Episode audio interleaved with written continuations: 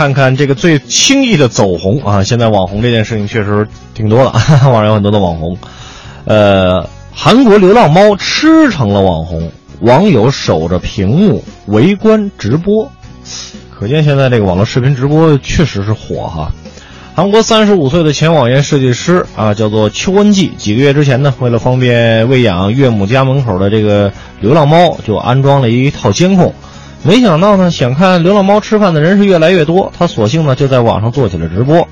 他把岳母家门口的这个空地啊，改造成了猫食堂，在地上铺上粉色的毯子，上面摆上好几个猫食盆儿，旁边还立着写着今日菜单啊，有这么一个小小黑板儿。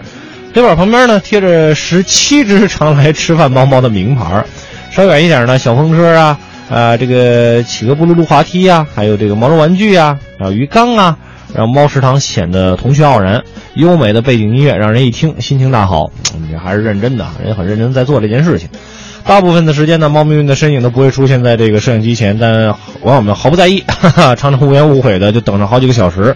每当这个猫咪前来享受大餐的时候呢，网友们就会激动不已啊，激动不已，边看边发弹幕交流心得啊。有人甚至表示：“哎呦，去看什么电视剧呀？就不什么游戏不玩了，每天就看这个喵星人在这儿吃东西。”那根据这个统计数字显示呢，近四个月，每个月观看流浪猫吃饭直播的人数啊，超过了十一万，订阅户达到了一万啊。网友说了，观看流浪猫吃饭呢，能让他们获得心理上极大的放松，比抽烟还提神呢。所以您说。